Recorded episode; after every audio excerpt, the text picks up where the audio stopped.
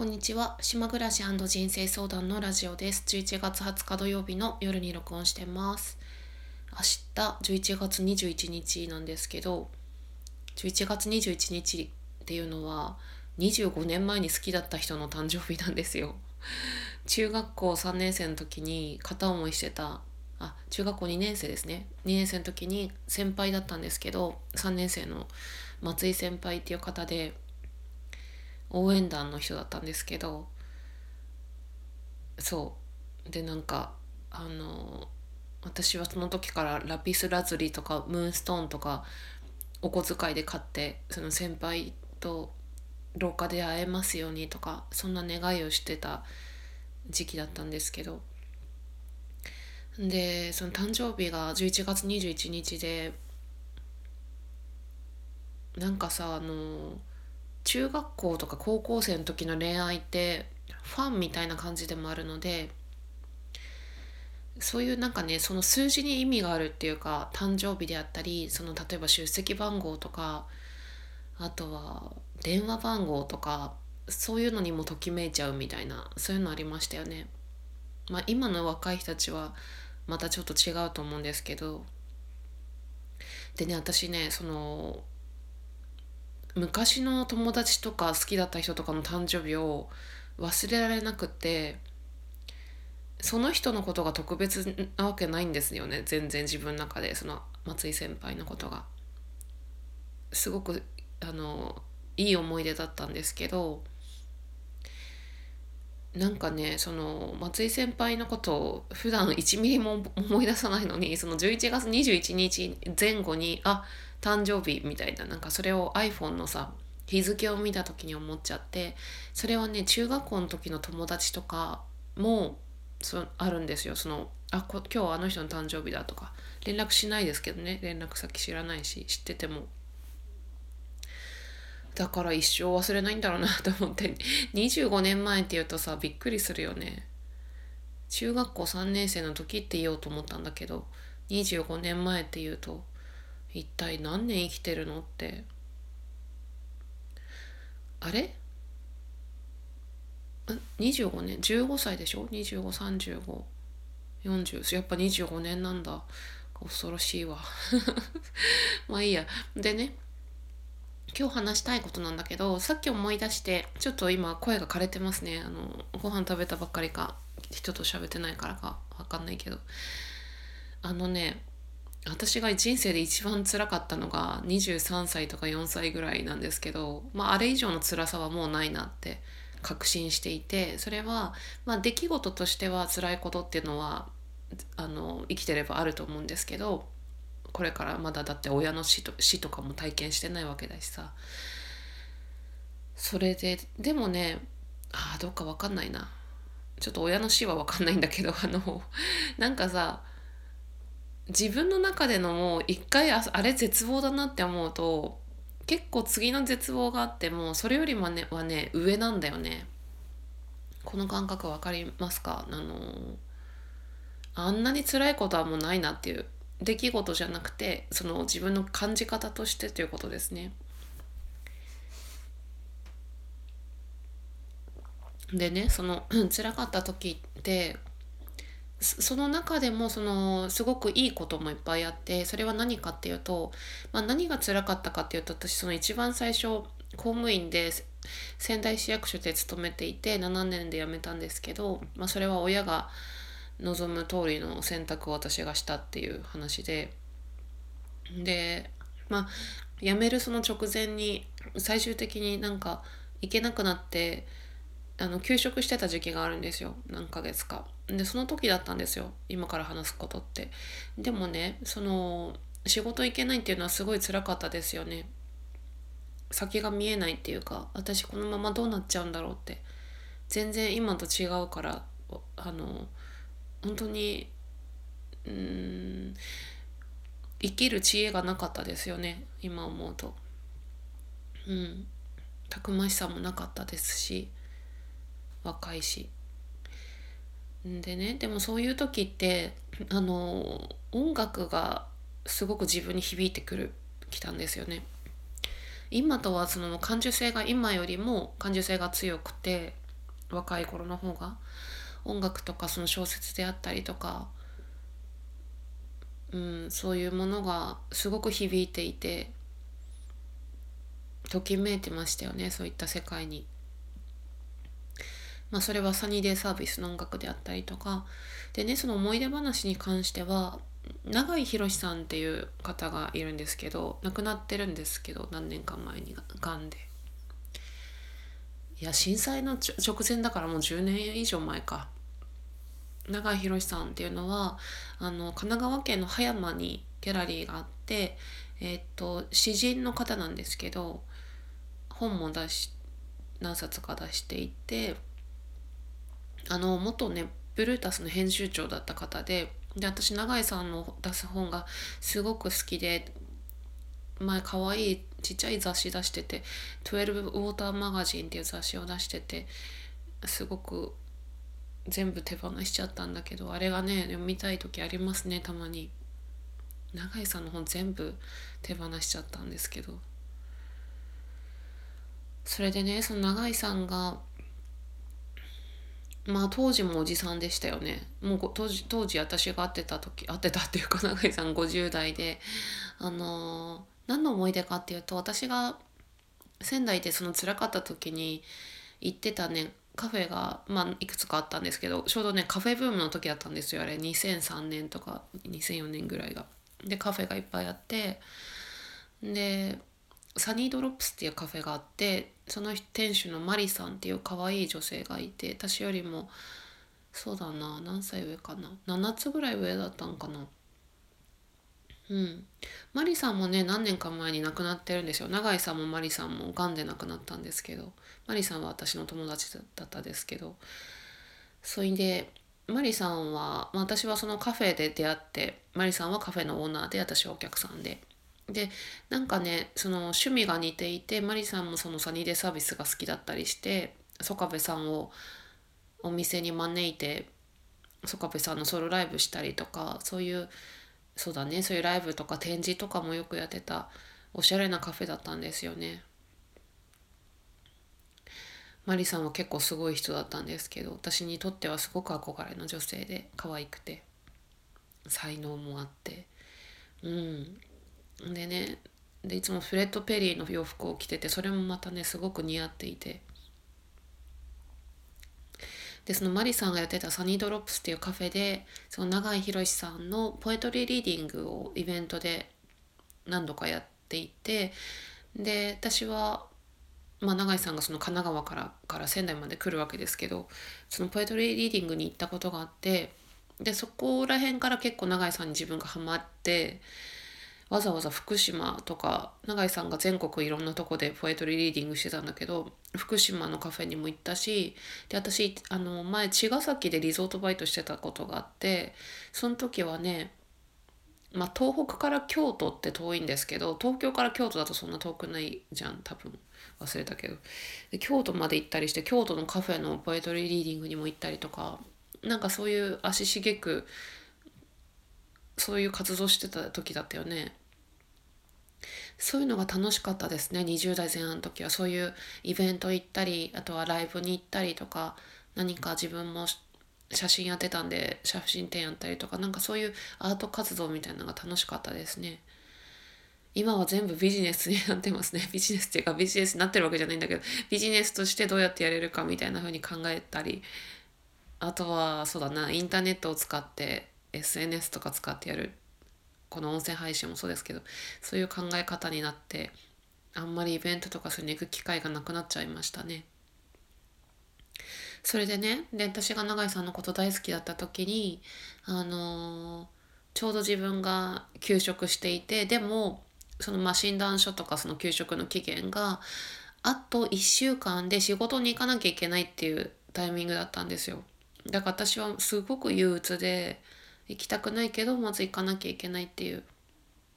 しかも確かそれがね2回目の給食だったような気がするんですよね。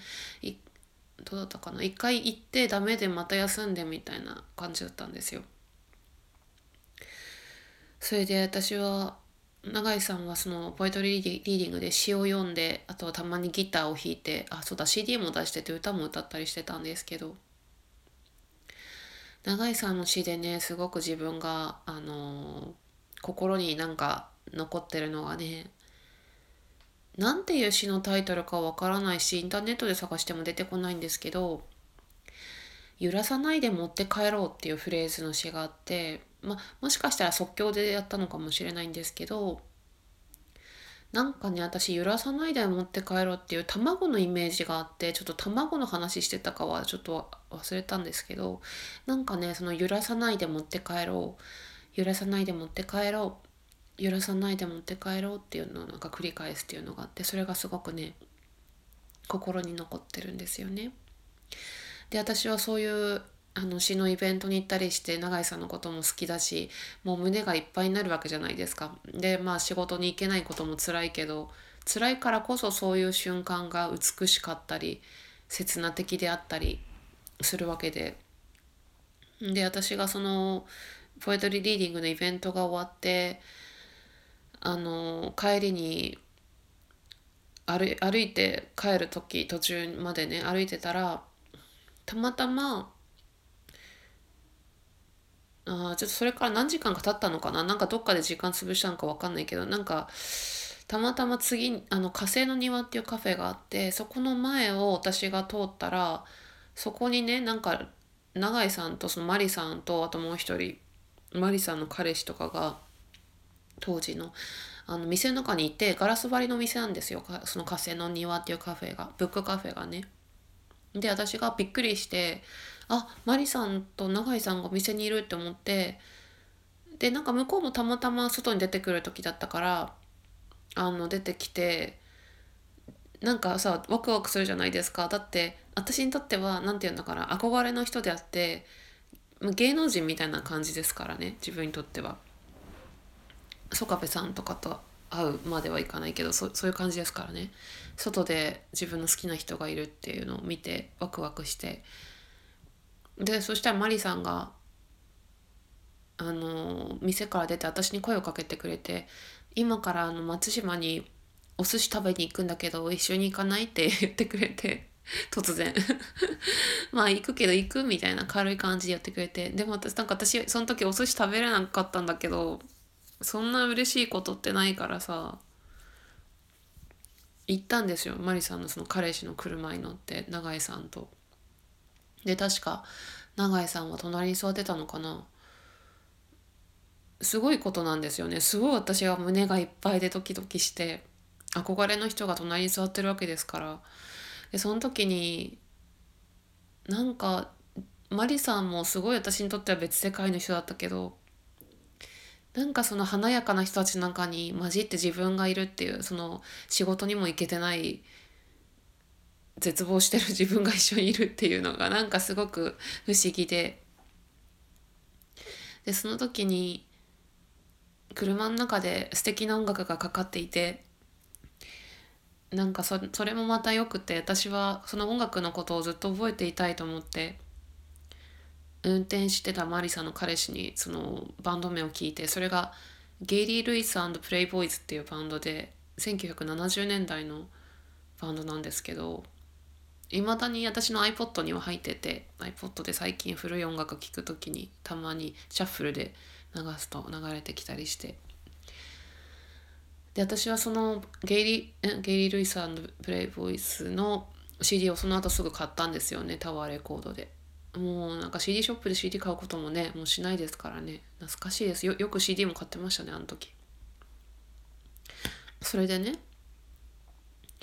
まあお寿司屋さんに行って何か喋ったとかそういう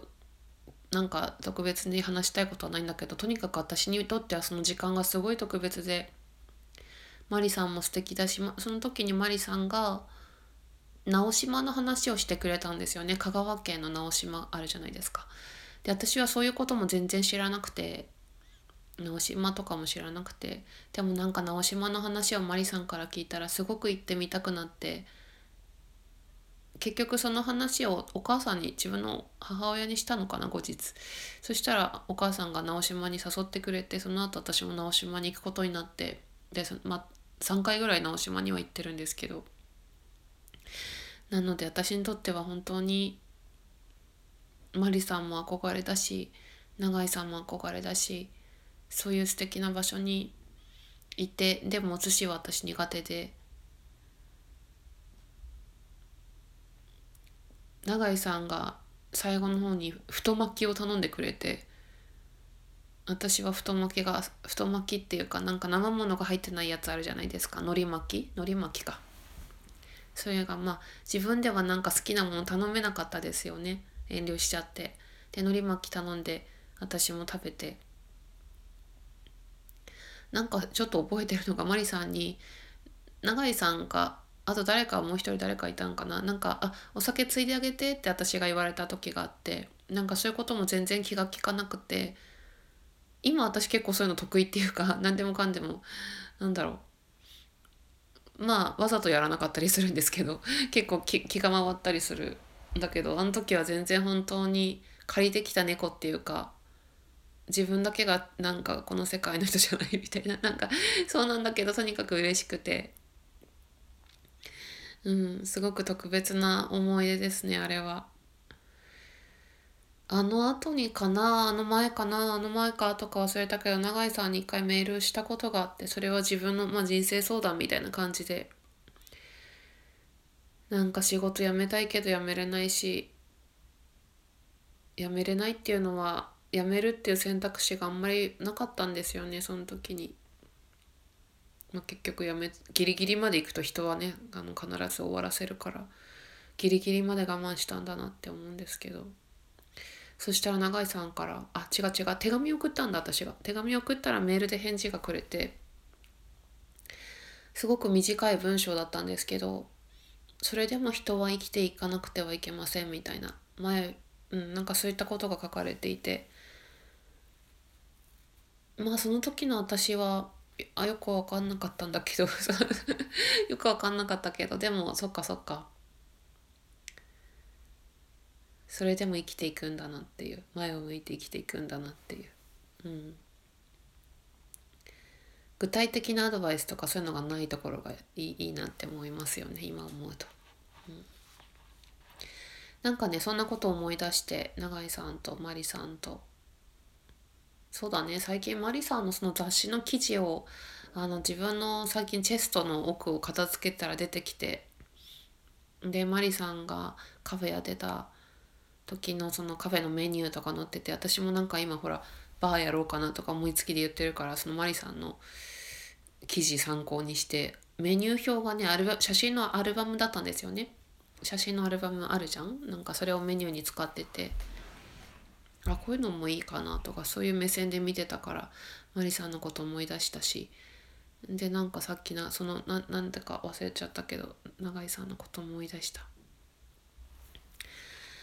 というとこにオチはないんですけどそういうなんか特別な夜のことを思い出しました今日。なんか月も綺麗だったような気がしますね確か私のマンションの前で最後車を置いて送ってくれたんだけど車を。あしかも永井さんのさ。あなんでもない。うん。それでなんか月が綺麗だった気がするな。じゃあ最後に終わる前にちょっと何か読みたいんですけど今手元にですねこれビリビリに破った雑誌の切り抜きがあってアンドプレミアムのいくついつかの号ですね。私がこの間 Wi-Fi インターネット断食した時にこれビリビリ破ってあの孤独に関する、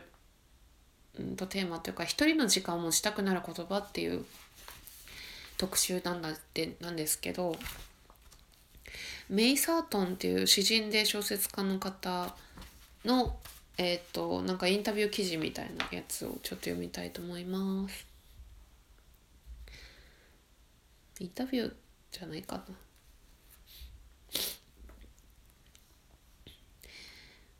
と途中からいきますね。サートンは70歳の日記でこう述べている。この頃住まいはメイン州ヨークの雪深い海辺の丘に移り、自らを一人居中毒患者、一人居っていうのは独居っていう意味ですね、一人暮らし。とおかしみを込めて客観視しながら、やはり一人暮らしを続けていた。変わったことといえば世界中に彼女のファンが増えたこと。そしてパートナーを亡くし、がんを経験したことだろうか。苦しみを乗り越え、再びサートンは庭に花を植えその日の海を眺め時に悩んだり社会への怒りをあらわにしながら日々を過ごしていく考えることは存在することと信じながらそれでも時に人人当たりの疲れが襲ってくる自分の中心がバラバラになってしまったかのようだ。多分1日か2日誰とも会わずにいれば回復するのだろう。70歳の書き手はそうつぶやいて自らの内面を立て直そうとする。何度でも一人に戻って考えればいい。自分という存在はどこへも逃げないのだから。誰しも平等に与えられたこの権限をサートンは実体験から教えてくれている。ああなんかがんっていうところが一緒だったな。なんかさあ永井さんの本すごい読みたくなってきた。なんか私何回もね永井さんの本買って何回も手放してあの本を割と断捨離する時期が何度もあって。で今ね永井さんの本欲しいと思うと結構もう、ね、値が上がっちゃってるんですよ。全部絶版になってるんで。なんかそういうのありますよね。はい。じゃあそろそろ終わりにしたいと思います。では以上です。聞いてくださってありがとうございました。